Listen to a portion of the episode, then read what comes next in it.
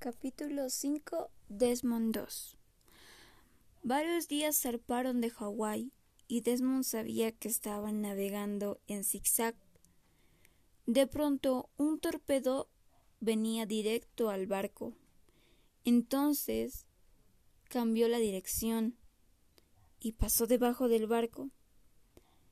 Desmond estaba seguro que los ángeles lo habían guiado a esa dirección del cual salieron salvados.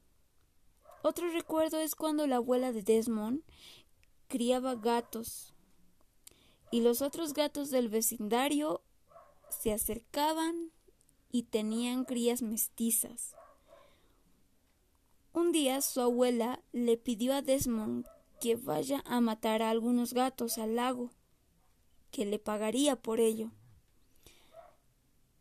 Después de que los mató y los ahogó, después de eso decidió que decidiría ser vegetariano.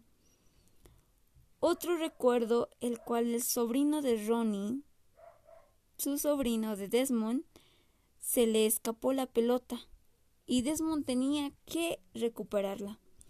Mientras se preocupaba, la marea subía y oró a Dios para que lo ayudara, y justo apareció un bote, el cual lo ayudó.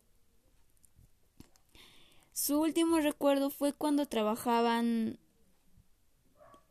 trabajaba en la pista de madera sucedió un accidente, el cual no, no le dolió y ni siquiera sangró.